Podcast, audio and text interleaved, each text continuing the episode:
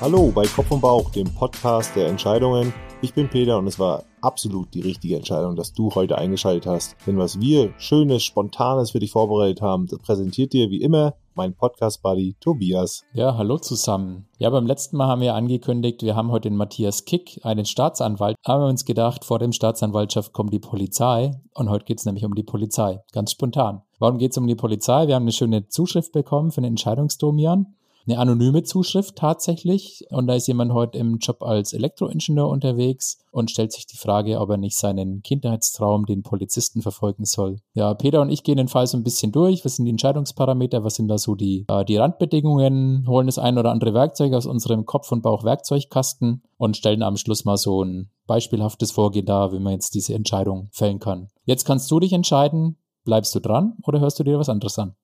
Ja, Tobias, dann würde ich mal einfach vorlesen, was uns ja John geschrieben hat. Wir nennen ihn John Doe, oder? Ja, genau. Und John Doe draus. Ja, genau. Sein Wunsch war, dass er anonym bleibt, weil ich denke mal, er hat relativ konkret auch so seine Themen beschrieben. Dann versteht man natürlich auch, dass man vielleicht daraus aus dem Kontext was rauslesen kann. Wir nennen dich John Doe.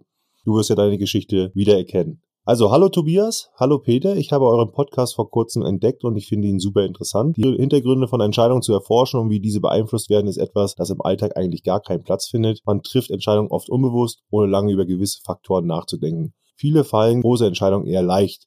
Ich gehöre leider nicht dazu. Gut, an der Stelle würde ich mal sagen, erstmal danke. Und ich glaube nicht, dass es vielen leicht fällt, große Entscheidungen zu treffen. Du, Tobias? Nee, Nee, nee, nicht unsere also, Erfahrung nicht. Also ich glaube, da bist nee. du nicht alleine schon. Äh, selbst wir, also ich spreche jetzt mal von mir. Ich kann jetzt auch nicht sagen, dass ich große Entscheidungen irgendwie super leicht treffe und sage, ja, nach fünf Minuten hier, zack. Nee, auf it. keinen Fall. Nee, aber wir kommen zur Entscheidung. Und das ist auf jeden Fall besser als früher. Das stimmt. Das kann ja. man schon sagen. Okay, weiter schreibt er. Eure Tipps aus dem Podcast halte ich für sehr hilfreich, um Ordnung in das Chaos im Hirn zu bringen und strukturierter an die Sache zu gehen. Vielen Dank für die gute und informative Unterhaltung. Unbedingt weiter so. Vielen Dank dir, John. Das muss ich sagen, das geht natürlich runter wie Öl. Deswegen machen wir das ja auch.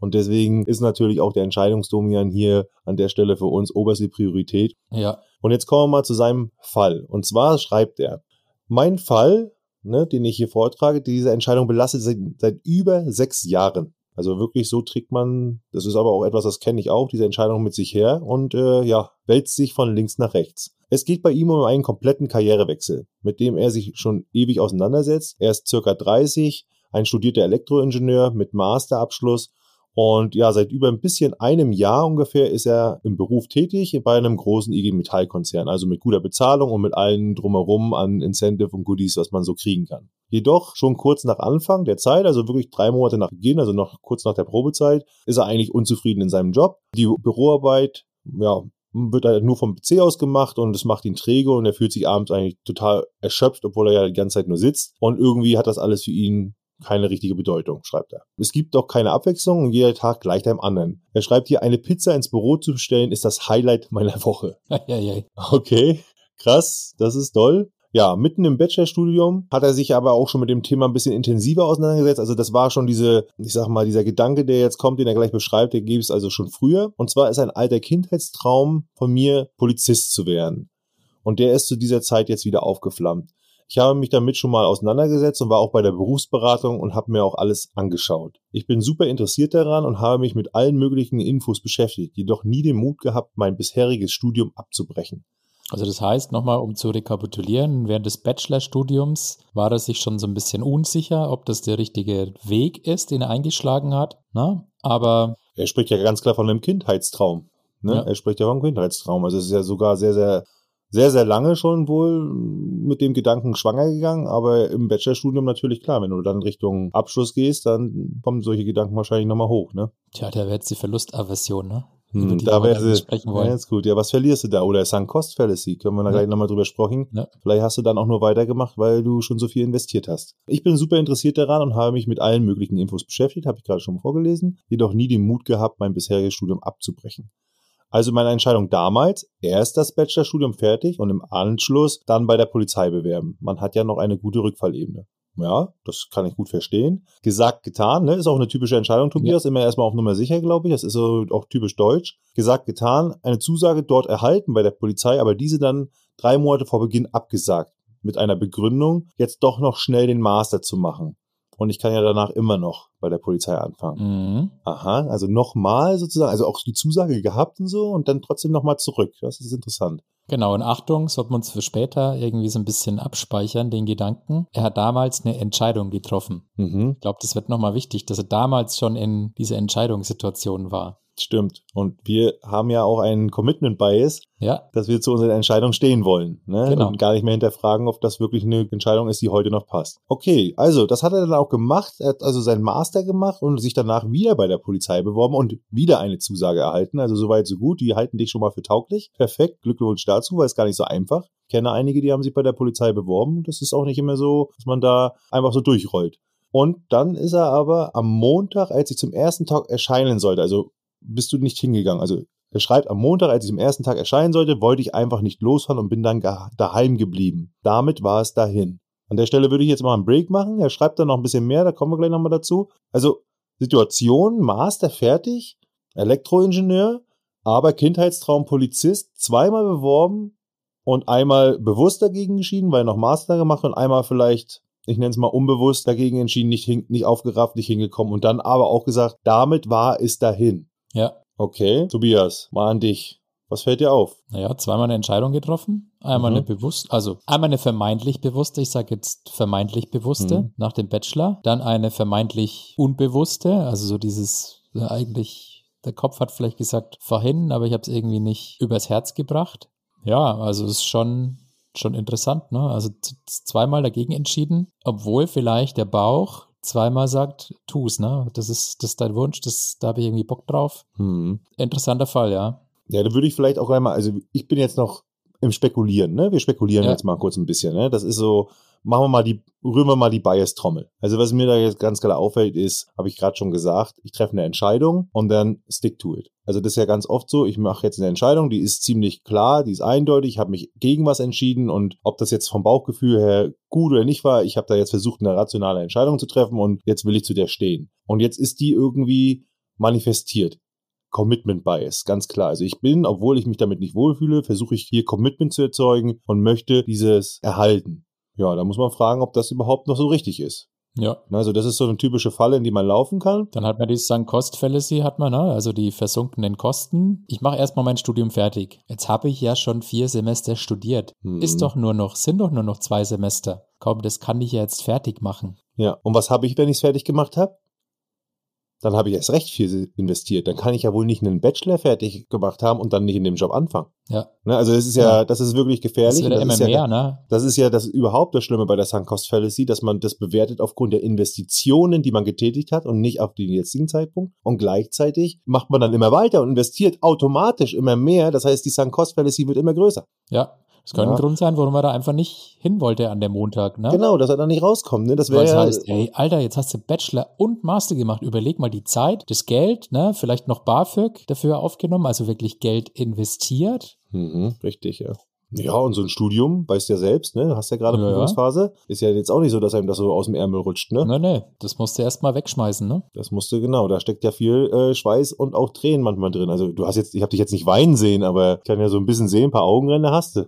Ja, da das hast du dich auch mal die Nacht geheult. Das ist heute Nacht wegen dem Super Bowl, mein Freund. Ah, na gut, okay, alles klar.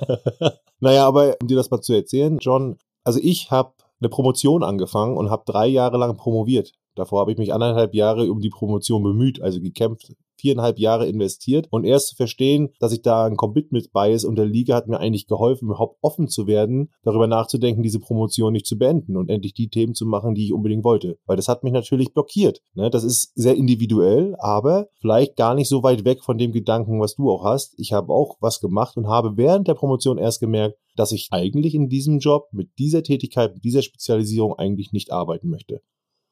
Und dann wäre ja jedes weitere Investment, also da kommt dann natürlich der Betreuer und der Professor und sagt, ja, du musst ja nur noch zusammenschreiben, Peter, du hast doch alles. Ja, aber erstmal ist das nicht nur und zweitens, warum sollte ich da noch, nennt man das eigentlich, also Songquest, Songquest Fallacy, sagt man, warum soll ich da noch dummes Geld hinterherwerfen? Ja. Ja, und in dem Fall war dann klare Entscheidung nein und fühle ich mich heute super gut mit. Haben wir da vielleicht auch einen Social Bias irgendwie ähm, am, am Werk, Peter? So dieses, Ja, was, was denken die anderen von mir? Ähm, der der Also- macht nichts fertig oder ne, der, der probiert irgendwie unterschiedliche Sachen aus. Ganz- Weiß also- der, was er will? Ja, vermute ich. Also ich, ich, ich würde jetzt mal sagen, so ein, so ein Bachelor ne, und so ein Master, dann erstmal bin, ist man ja unter Gleichgesinnten und viele von denen wirken ja sehr stark fokussiert, als wenn das das einzig Richtige, das einzige Wahre Ja. ist. Er hat ja geschrieben, auch den Job hier IG Metall und den Beruf kann ich nachvollziehen. Also in meinem bekannten Freundeskreis würden viele sehr, sehr viel dafür geben, so eine Chance für so einen Beruf zu haben und sich dann dagegen zu entscheiden, gegen so einen Job oder auch diesen Master nicht zu nutzen.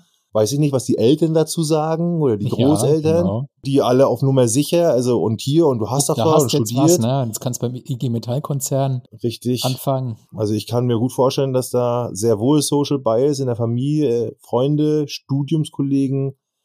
Frage ist hier tatsächlich gleich, wie viel extrinsische Motivation ist da und wie viel intrinsische Motivation. Ne? Mhm. Aber das ist auch nicht ganz einfach, das muss man auch sagen. Das ist wirklich, wirklich, wirklich schwierig. Also nicht, dass du jetzt den Eindruck kriegst, wir reden so daher. Nee, das ist wirklich, das ist nicht ganz so simpel. Genau. Geht jetzt erstmal nur darum, aufzuzeigen, welche Biases sind eigentlich in solchen Entscheidungssituationen Könnten, ne? am Werk.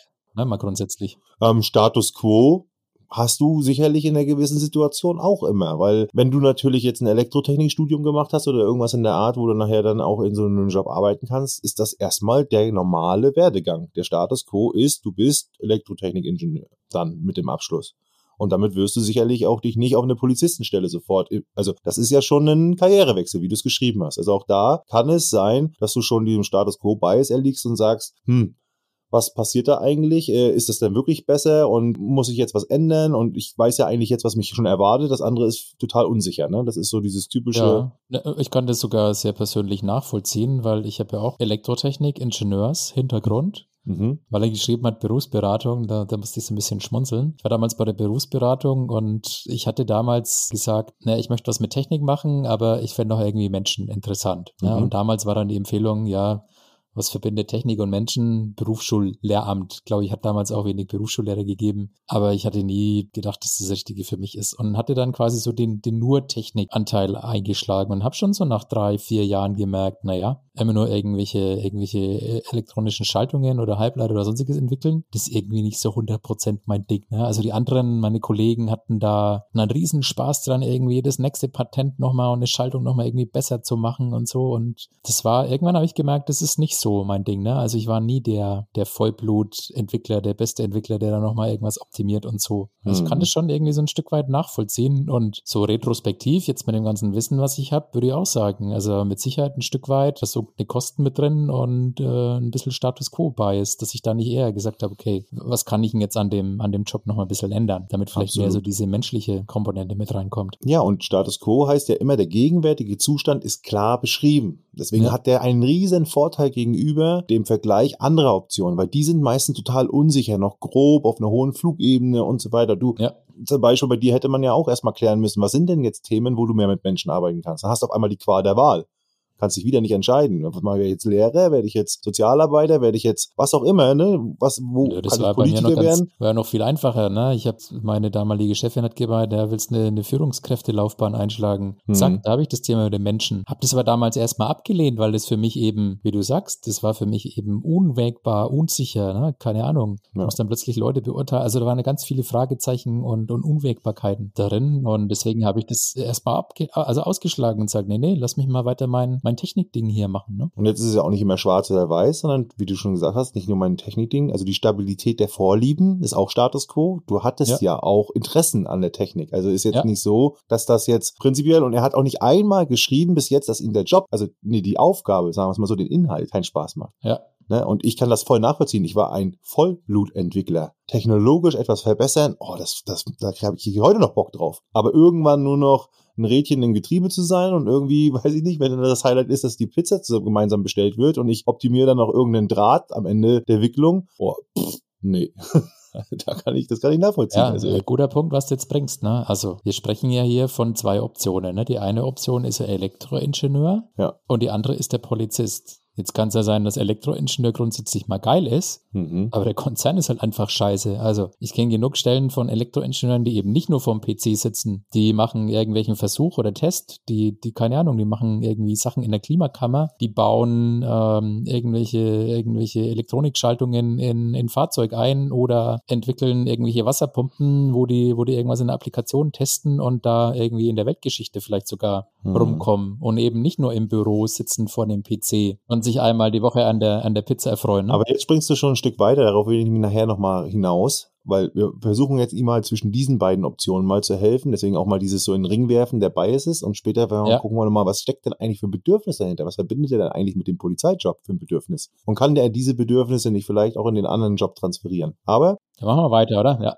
Genau, dann hat er geschrieben, ich war da mit meinem Master fertig und habe den Dienst also bei der Polizei aufgegeben und hatte erstmal keine Perspektive. So hat sich das für ihn ja so angefühlt, was mache ich nun? Und das hat ihn wirklich, schreibt er hier auch, über ein Jahr in ein tiefes Loch gezogen. Und das kann ich absolut nachvollziehen, dass dich das erstmal fertig macht. Und vor allen Dingen, wenn du dich zweimal so bewusst oder auch unbewusst dagegen entschieden hast, dann wird es dann auch schwer, da weiter, glaube ich, hinterher zu gehen. Ne? Also hier, ich konnte mich nicht aufraffen und weiter Bewerbung schreiben.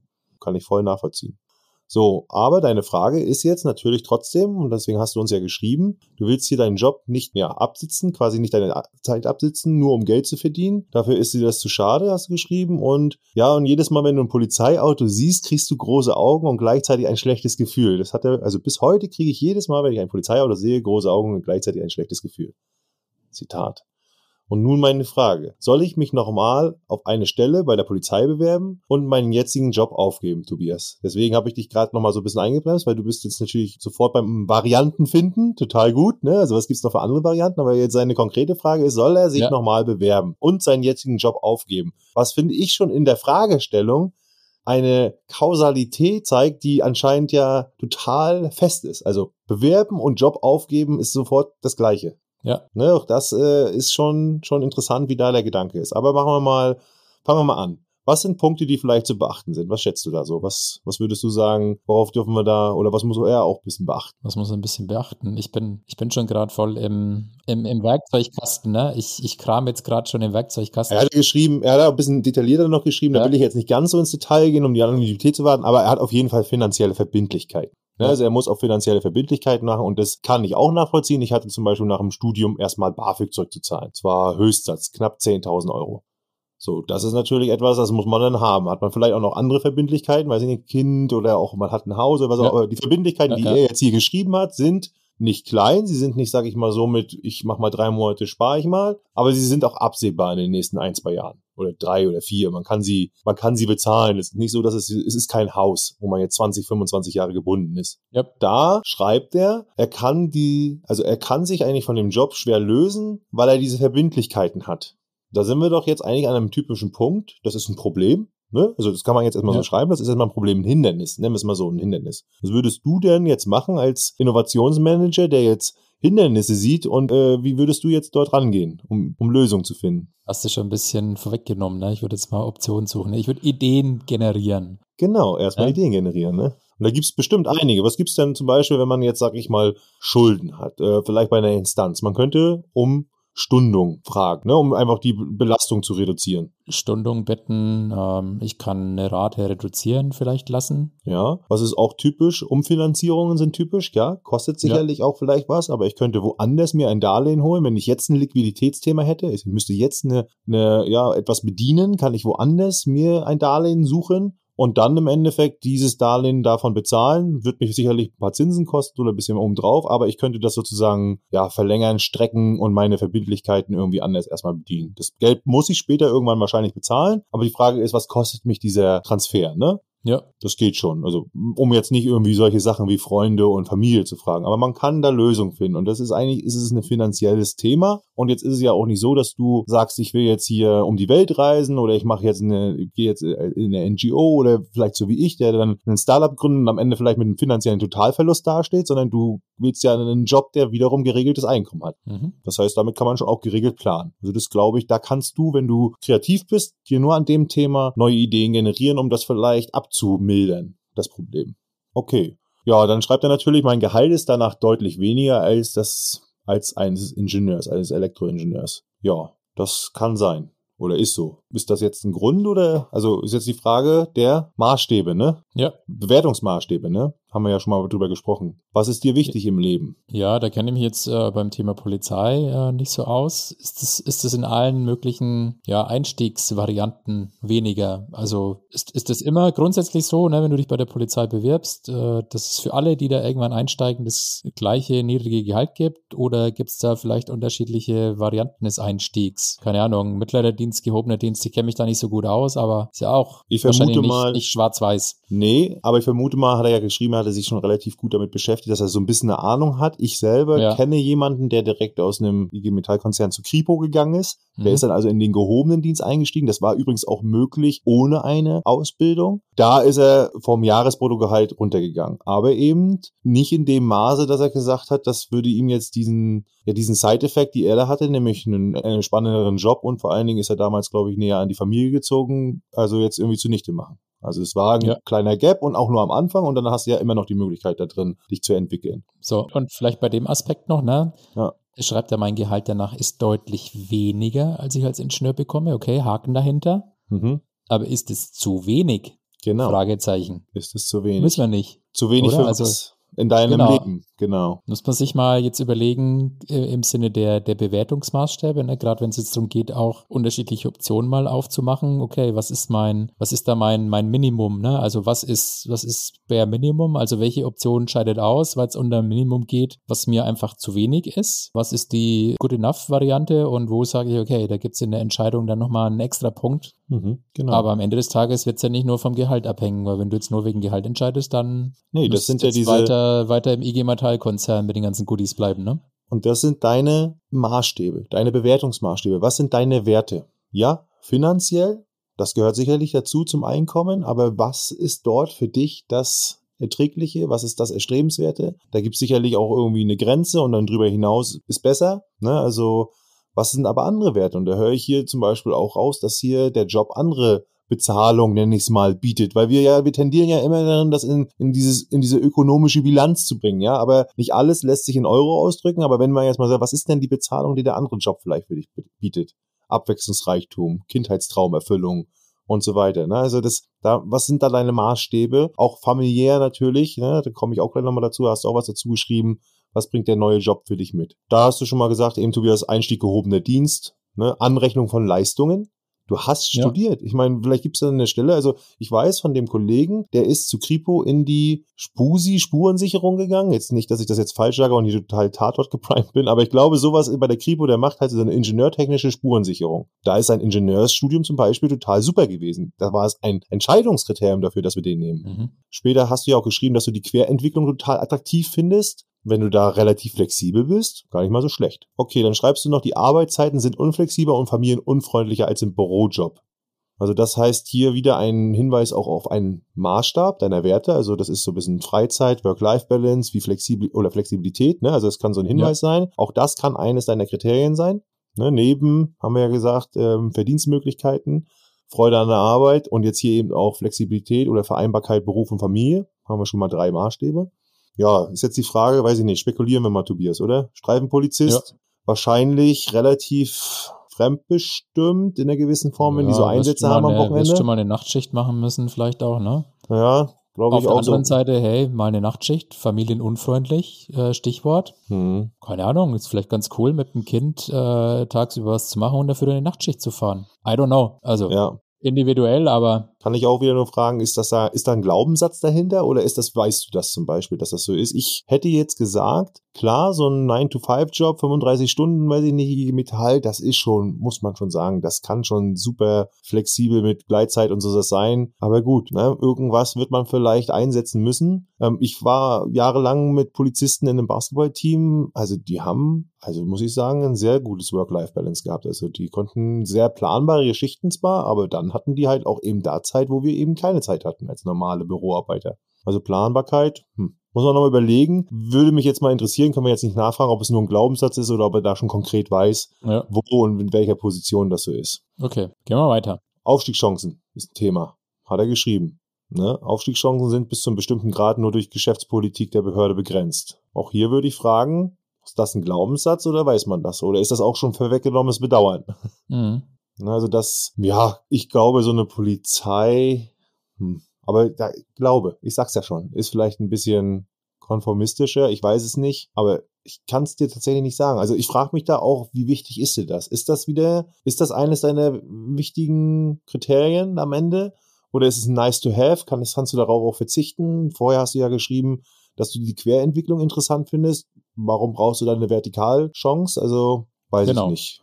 Und das muss man auf jeden Fall jetzt mal gegenüber den anderen Maßstäben wieder bewerten. Ne? Also Familienfreundlichkeit versus Aufstiegschancen. Auch was mal priorisieren. Da, was ist ne? der größere Maßstab? Ne? Richtig, genau. Die Gewichtung, wenn man es im Sinne einer Entscheidungsmatrix denkt. Richtig. Wie, wie stark ist es gewichtet, dieses Ich habe da letztens drüber nachgedacht mit diesem Maßstab mit den Linealen. Das hast du ja auch, äh, dass ja. wir gesagt haben, das sind Lineale, die ich dranhalte an das Entscheidungsproblem. Wie schwer ist das Lineal? Ist das eine ist aus Plastik, das andere aus Holz, das dritte ist aus Stahl. Mhm. Und so mehr wiegt es, ja, in der Entscheidungsbewertung, sage ich mal. Aber könnte man da mal rangehen? Wollen wir mal eine Methode irgendwie mal nehmen? Mal was Einfaches vielleicht am Anfang mal. Irgendwie, um mal, ja, naja, die Frage ist so. Grundsätzlich ziehe ich immer gern die Fünf-Perspektiven-Methode raus, ne? Bei, bei so einem, mhm. wo es vielleicht noch ein bisschen diffus ist. Klar, hier ist eine relativ konkrete Entscheidungssituation. Man trägt sich mit dieser Entscheidung schon ein bisschen länger rum, aber ich glaube trotzdem, eine Fünf-Perspektiven-Methode kann da helfen. Warum?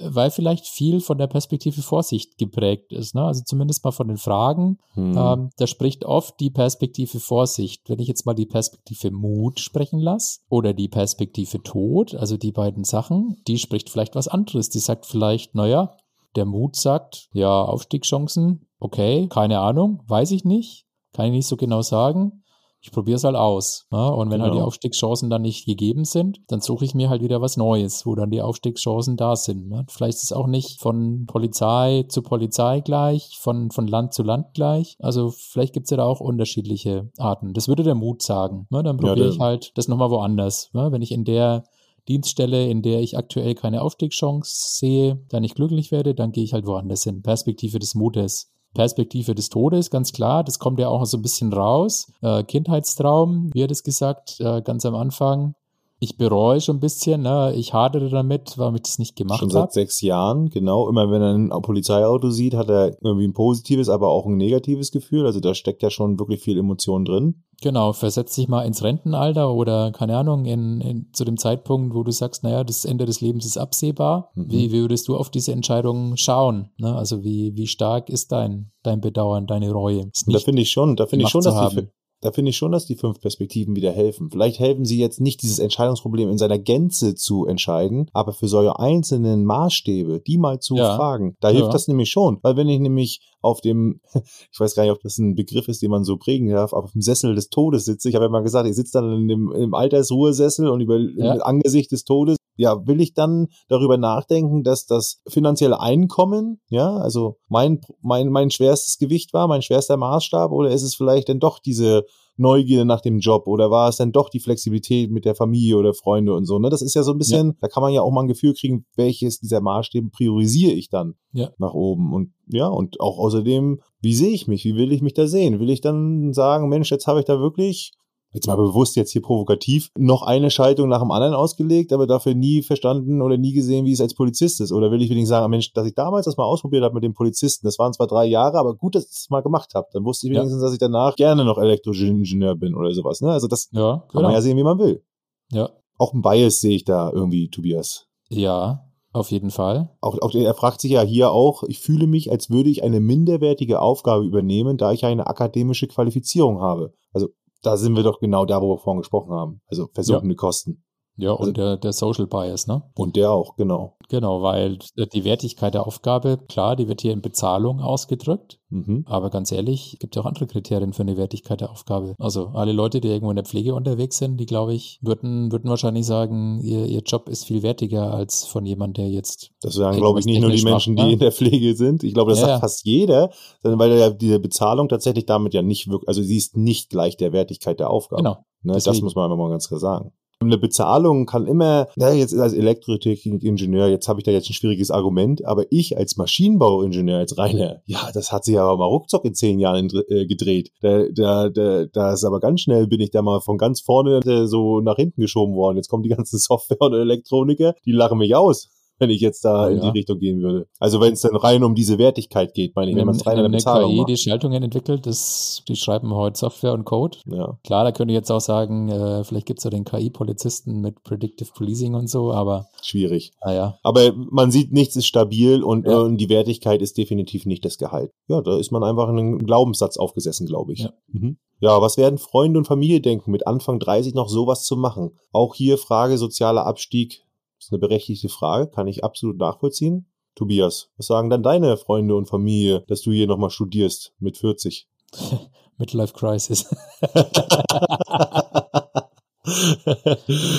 Nee, Spaß beiseite. Also ich kenne viele, die, die, die finden das cool, wenn jemand sich, sich, also wenn jemand nochmal was anderes macht. Ja, und vor allen Dingen finde ich das ja total spannend, was er da sagt. Das ist ja, was werden wo Freunde und Familie denken? Das ist ja eine Frage. Stell sie doch. Ja. Das ist ja nur wirklich eine Information, die kannst du ja einsammeln. Und selbst wenn dann Freunde und Familie da nicht so total begeistert sind, dann frag mal, warum? Was sind Ja. denn deren Wenn der Argumente? Papa dann sagt, Mensch, Bub, bist du des Wahnsinns? Einen tollen Job beim IG Metall Konzern aufgeben. Für einen Polizisten hast du denn den Verstand verloren? A, weißt du, es ist so. Heute ist es ja eine Vermutung, wenn du mit dem nicht sprichst. Äh, Und B, du kannst ja deine Entscheidung mit, mit einbeziehen. Dann musst du halt nochmal einen Maßstab anlegen, der da heißt, gefällt meine Entscheidung meinen Freunden und Familie. Wenn dir das wichtig ist, ne, wenn dir das wichtiger ist als zum Beispiel deine Freude am Job, dann gewichtest du halt diesen Maßstab relativ hoch. Das ist okay und du machst es dann bewusst, aber dann, dann weißt du es. Wenn du aber sagst, naja, mir ist aber meine Freude an meinem Job wichtiger, als dass meine Entscheidung oder was ich da tue, meine, meinen Freunden und meiner Familie gefällt, dann sieht die Entscheidung vielleicht wieder ganz anders aus. Aber ich mache es dadurch zumindest mal explizit. Genau. Und wie gesagt, das kann total so sein, dass dann super Support kommt. Das kann aber auch sein, dass das nicht verstanden wird. Vielleicht, weil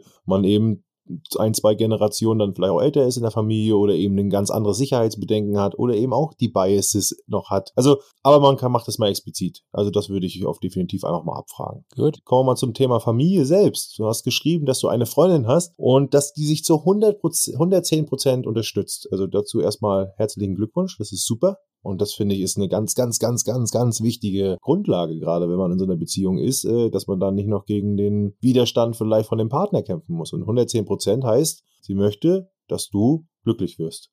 Ganz toll. Ich habe auch so eine zu Hause. Also ich weiß, wie toll das ist. Also die hat mich in allen Sachen, die ich und wie gesagt, wir, du hast was hast du davon gesagt, Peter? Peter geht öfter mal all in in seinem Leben.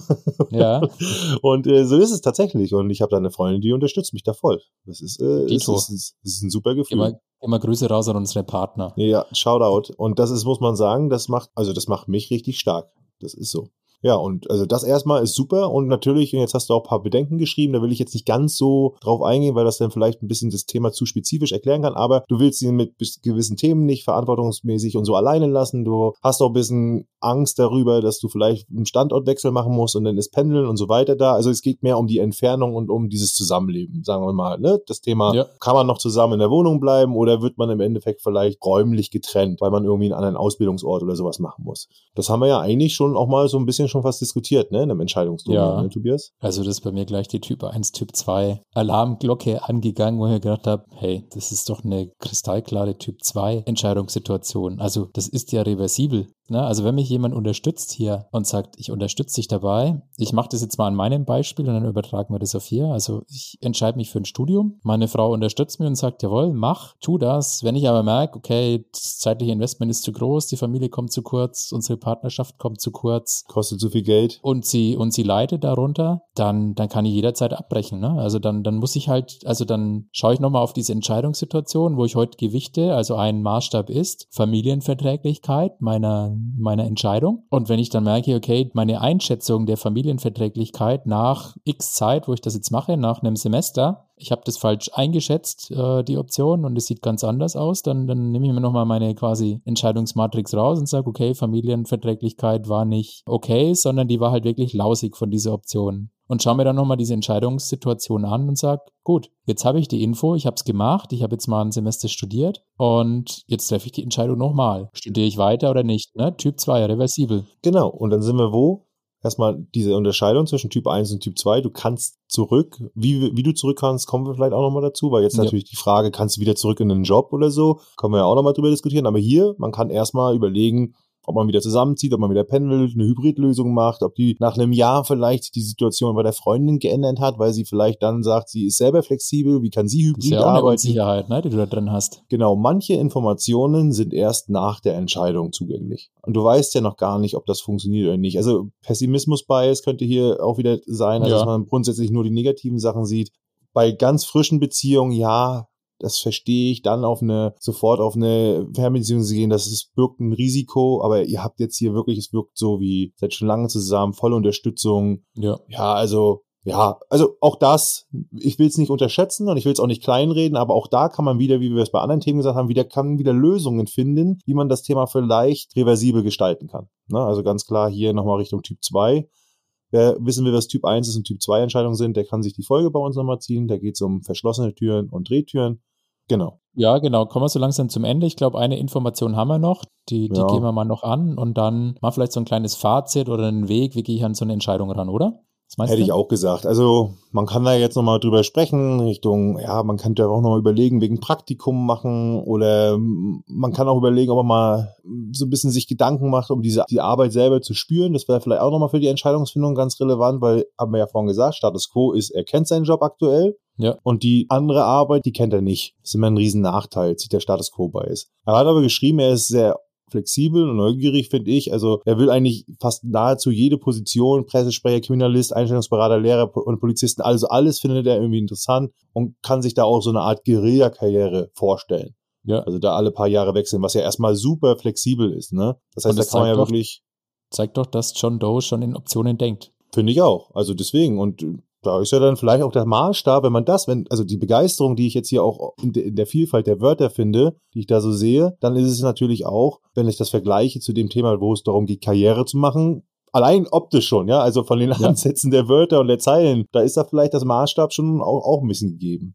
Ja, also ich weiß nicht, aber im, im IG Metall-Konzern von dem, was er jetzt macht, zum Pressesprecher kommt. Ja, das weiß ich auch nicht genau. Du, aber Tobias, deine Typ 1 und Typ 2 Entscheidung. Jetzt mal, jetzt mal Butter bei den Fische, sagt man bei uns im Norden. Weiß nicht, wie man sagt, man euch Hopfen zum Bier oder Keine Ahnung. wie ist das Klischee, aber, aber Butter bei den Fische, äh, Fazit jetzt mal hier, das ist doch, das ist doch eine Typ 2 Entscheidung in Summe, oder? Ja, Und das ist doch voll reversibel. Also, wie, also können wir jetzt auch mal Naja. gleich erklären, oder? Ja, also ich glaube, viele würden sagen, das ist eine Typ-1-Entscheidung, weil wenn die Mhm. an voll rev- reversibel denken, würde heißen, ich kann zurück in den, in den jetzigen Job. Ja. Und das kann ich mir schon vorstellen, dass das vielleicht nicht der Fall ist. Wobei da auch oft eine Annahme getroffen wird, die nicht wahr ist. Also ich habe so viele Menschen kennengelernt in, in meiner Karriere, die ein Unternehmen verlassen haben, weil die sagen, muss man was Neues machen. Ich ziehe an einen anderen Ort äh, aus familiären Gründen. Ich, was weiß ich, ich, ich gehe nochmal in der gleichen Branche in einen anderen Job, weil ich da vielleicht bessere Aufstiegschancen habe. Und in 95 Prozent der Fälle, behaupte ich jetzt einfach mal, ohne dass ich jetzt da irgendwie Statistik geführt habe, gab es an die Menschen das Angebot, hey, die Tür steht dir hier offen. Wenn es dir woanders nicht gefällt, wenn du merkst, deine Entscheidung war eine falsche Entscheidung, wenn du diese Entscheidung bereust, melde dich bei uns und wir gucken mal, was wir da machen können, dass wir dir die Tür wieder aufhalten können. Na, ob das dann immer auch in der Praxis so funktioniert, na, eine Stelle wird neu besetzt, ist vielleicht keine Stelle da und so weiter und so fort, haben wir dahingestellt. Aber ich hatte mehr als einmal den Fall gesehen, dass Menschen nach einem halben Jahr Probezeit woanders wieder zurückgekommen sind. Ich kenne Menschen, die sind nach zwei Jahren in ein Unternehmen zurückgekehrt, weil die sagen, hey, ich habe jetzt das woanders gesehen, das Gras war vielleicht nicht unbedingt grüner. Ich habe nochmal zwei, drei neue Sachen gelernt, aber jetzt weiß ich das eine oder andere zu schätzen. Ist so. Und da gibt's ja auch so ein schön, schönes Bild. Also wenn du wirklich wissen willst, ob, ob dich was liebt, dann lass es gehen. Weil wenn es von alleine zurückkommt, dann ist es for real. So Ja. in dem Fall macht es ja keinen Sinn, dich da einzusperren. Wenn du nachher vielleicht sagst, ich habe andere, ja, ich sag mal, Wünsche, Träume. Ja, das geht ja jetzt gar nicht mal darum, dass du jetzt sagst, so, das ist jetzt blöd dort. Und ja, und wenn du zurückkommst, dann weißt du es halt eben auch genauso schätzen. Und dann vielleicht kommst du auch nicht in das Unternehmen zurück. Oder vielleicht in die, ne, also vielleicht ist es dann woanders. Und das ist dieselbe, derselbe Beruf. Also absoluter Fachkräftemangel, sage ich nur mal momentan. Also Ja.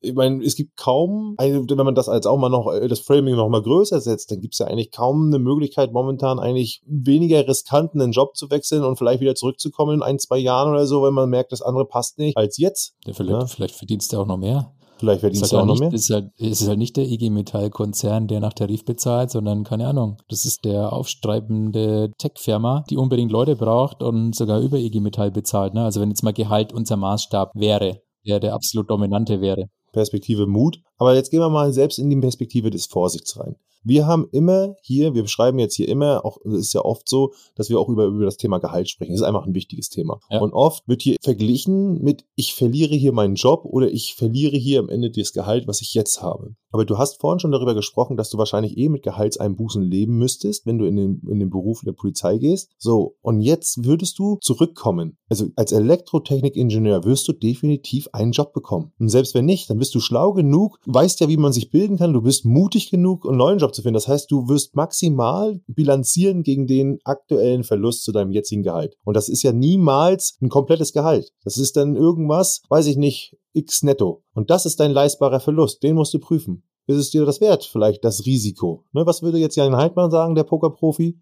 Ohne Risiko keine Chance. Und was ist dein leistbarer Verlust? Was, was willst du einsetzen jetzt, wenn du der Meinung bist, dass du dort weniger Gehalt verdienen könntest? Das heißt, mach eine Typ 2 Entscheidung draus, probiert es, ja, gut überlegt natürlich auch. Also das heißt jetzt nicht impulsiv morgen gleich in Kündigung reinrein, aber gut überlegt, probiert es vielleicht und sagt, naja gut, im schlimmsten Fall mache ich nach einem Jahr, so wie Tobias das gesagt hat, den Cut hat nicht funktioniert, weil Fernbeziehung war doof oder das Arbeitsbild habe ich mir anders vorgestellt oder was auch immer bewirbst dich wieder woanders und verdienst dann halt ein bisschen weniger. Und dies bisschen weniger, wenn das so sein sollte, das ist eigentlich das, gegen das du bewertest, oder? Ja. Und alle anderen hast du auch gesagt, du bist der Mutige. Warum sollte das so sein? Warum sollte nicht vielleicht noch was Besseres rauskommen? Also, das ist unsere Perspektive. Ich glaube, das reicht auch. Aber das muss man erstmal setzen lassen. Ich glaube, an jedem diesen einzelnen Themen muss man, glaube ich, erstmal ran. Es ist ja auch, wir haben ja jetzt sehr viel interpretiert auch. Ja, fassen wir vielleicht das Vorgehen nochmal ein bisschen zusammen, oder? Gerne, ja. Peter. Mhm. Also, bewusst nochmal haben wir gesagt, in die fünf Perspektiven reinspüren, ne? weil bisher vielleicht das Ganze nur aus der Perspektive Vorsicht betrachtet wurde. Richtig. Bewusst mal selbst diese vier anderen Hüte aufsetzen, die Perspektive des Mutes, des größten Feindes, des Todes, aber auch bewusst mal in den Bauch reinhören.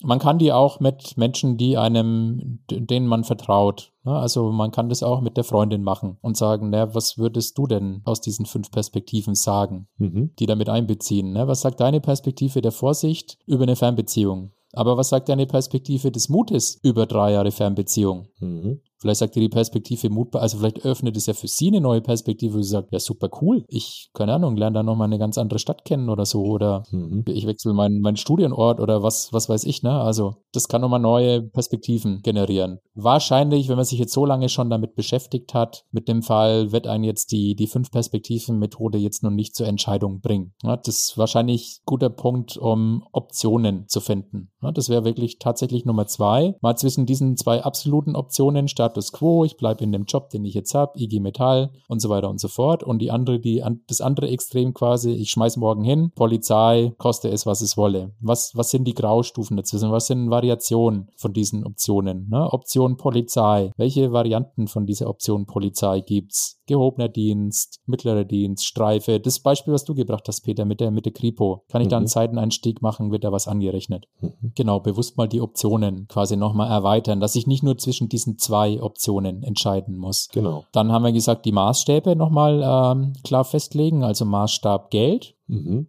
Also was ist mein, was ist mein Gehalt, was ich auf jeden Fall, was, also unter was darf es nicht fallen? Was ist ein gutes und was wäre wär super? Also da quasi an dem Maßstab Gehalt nochmal zu arbeiten. Mindestschwellen. Am Maßstab, Genau, Mindestschwellen. Am Maßstab Freude an der Arbeit, der scheint ja ein sehr wichtiger Maßstab zu sein, den zu definieren. Mhm. Dann hat man noch paar andere Kriterien, ne? mit dem Familienfreundlichkeit, Flexibilität, Aufstiegschancen, die vielleicht mal zueinander gewichten auch, zu sagen, okay, Aufstiegschancen versus Freude an der Arbeit. Was ist mir im Zweifelsfall wichtiger? Was würde ich da höher gewichten? Ja, was ist genau. mein Stahllineal und was ist das Kunststofflineal? Genau, und richtig, ja diesen Maßstab, wie gefällt meine Entscheidung den anderen? Wie wichtig ist mir dieser Maßstab? Auch wieder verglichen zu den anderen. Ja, wie wichtig ist es, dass ich mit meinen Eltern weiterhin ein gutes Verhältnis habe gegenüber dem Thema Freude an der Arbeit? Kann ja sein, dass ich sage, okay, ich nehme ich nehm den langweiligen Job in Kauf, aber dadurch tue ich meinen Eltern nicht weh. Mhm. Das kann ja, meine Entscheidung kann ja so gefällt werden. Aber dann mache ich das bewusst so. Oder ich mhm. sage, hey, pass mal auf. Ja, okay, grundsätzlich mal, ich tue meinen Eltern nicht groß weh, aber meine persönliche Freude an der Arbeit ist mir wichtiger, was jetzt irgendwie ein anders darüber denkt, was ich da hier tue. Ne? Also das bewusst genau. mal in die, in, in meine Entscheidungskriterien mit einnehmen. Aber da muss man das auch erstmal explizit machen, ne? Das heißt, hast du ja auch Genau. noch gesagt. Bestimmte Sachen sind vielleicht noch gar nicht explizit, sondern die sind noch gar Richtig. nicht klar. Muss man auch erstmal, vielleicht, wenn es nur Vermutungen sind, ne? Und auch da ist es ja wieder so, wie du sagst, Jan Heidmann, ne, letzte Folge, ohne Risiko kein Verlust. Ohne dass ich investiere, kriege ich diese Information ja nicht. Richtig. Also am Ende wirst du was investieren müssen. Und äh, die Frage ist, was steht am Ende auf dem Spiel? Wie lukrativ, wie attraktiv ist das für dich? Und die Maßstäbe zeigen dir, dass es halt mehr als nur eine ökonomische Betrachtung zum Beispiel ist. Und das, ähm, ja, Frage kannst du dir auch nochmal stellen. Also ich würde das noch ergänzen. Also super äh, Stichpunkte. Für den vierten noch sagen, geh vielleicht auch mal durch bei den Themen, wo du Annahmen hast. So eine Art Bias-Buster, wie Caroline Mehnert das ja bei der DATEV macht. Überleg mal, was für Bias könntest du dir da jetzt gerade eingehandelt haben? Was ist vielleicht ein Glaubenssatz, eine Prägung? Ja, das ist, dass man auch mal sagt, ey, kann ich mich da vielleicht auch lösen von? Das ist auch eine ganz interessante Sache. Was sind denn deine Bedürfnisse hinter diesen, ja, Gedanken? Also, Warum ist dir das so wichtig, dass deine Familie dort ähm, im Endeffekt da nicht enttäuscht ist? Oder warum ist dir das auch so wichtig, dass du da bei der Polizei bist? Also das, das kann man da in so einem Thema, also dieser emotionalen Bewertung vielleicht auch nochmal mitnehmen. Und gerade diese Biases und Glaubenssätze, sich die bewusst zu machen, ist der erste Schritt, um zu überlegen, hm, will ich mich da eigentlich von gerade beeinflussen lassen? Ne? Genau. Und der letzte Schritt, Der und ich glaube, damit bind- binden wir es ab. Du hast Mhm. geschrieben, äh, du bist nicht der Typ, dem große Entscheidungen leicht fallen. Sind wir auch nicht.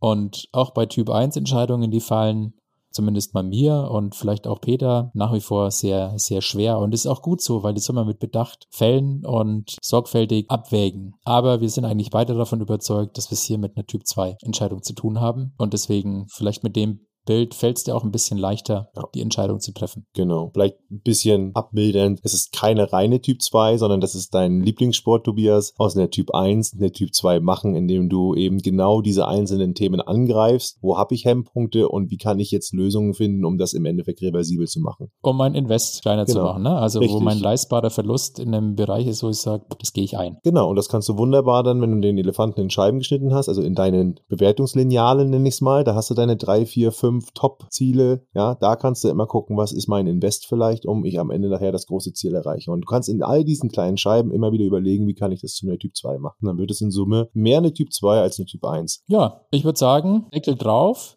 An dich, John, John Doe. Wir hoffen, dass es dir nochmal weitergeholfen hat. Lass mal was von dir hören.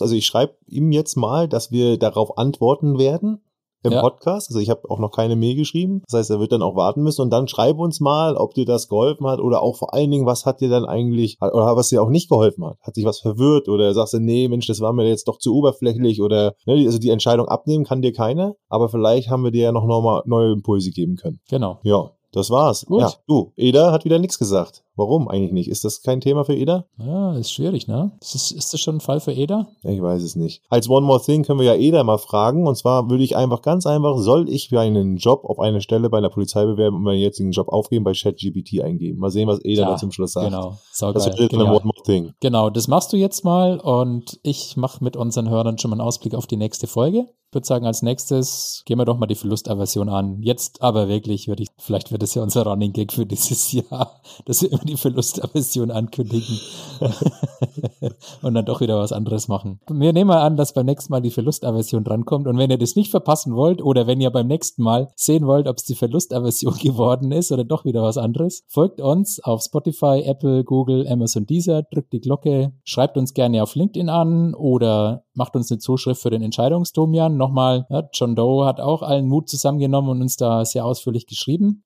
Vielen Dank dafür. Genau, danke nochmal dafür. Und dann bleibt mir nur noch zu sagen, das war Kopf und Bauch, der Podcast der Entscheidungen. Und zum Ende One More Thing. Und da darf die liebe Eda ran. Ciao. Jo, ciao. Hau raus, Eda. Als künstliche Intelligenz bin ich nicht in der Lage, Entscheidungen für dich zu treffen. Die Entscheidung, ob du deinen jetzigen Job aufgeben und dich auf eine Stelle bei der Polizei bewerben sollst, hängt von vielen Faktoren ab, einschließlich deiner beruflichen Ziele, deiner persönlichen Präferenzen und deiner aktuellen finanziellen Situation. Es kann hilfreich sein, die Vor- und Nachteile beider Optionen abzuwägen, einschließlich der Arbeitsbedingungen, des Gehaltes, der Karrieremöglichkeiten und des Arbeitsumfelds. Wenn du dir unsicher bist, kannst du auch Beratung von Freunden, Familienmitgliedern oder Karriereberatern einholen. Letztendlich solltest du die Entscheidung treffen, die am besten zu dir und deinen Zielen passt. Ach ja, und natürlich ist es immer eine gute Idee, Peter, Tobias und mich bei Kopf und Bauch zu konsultieren.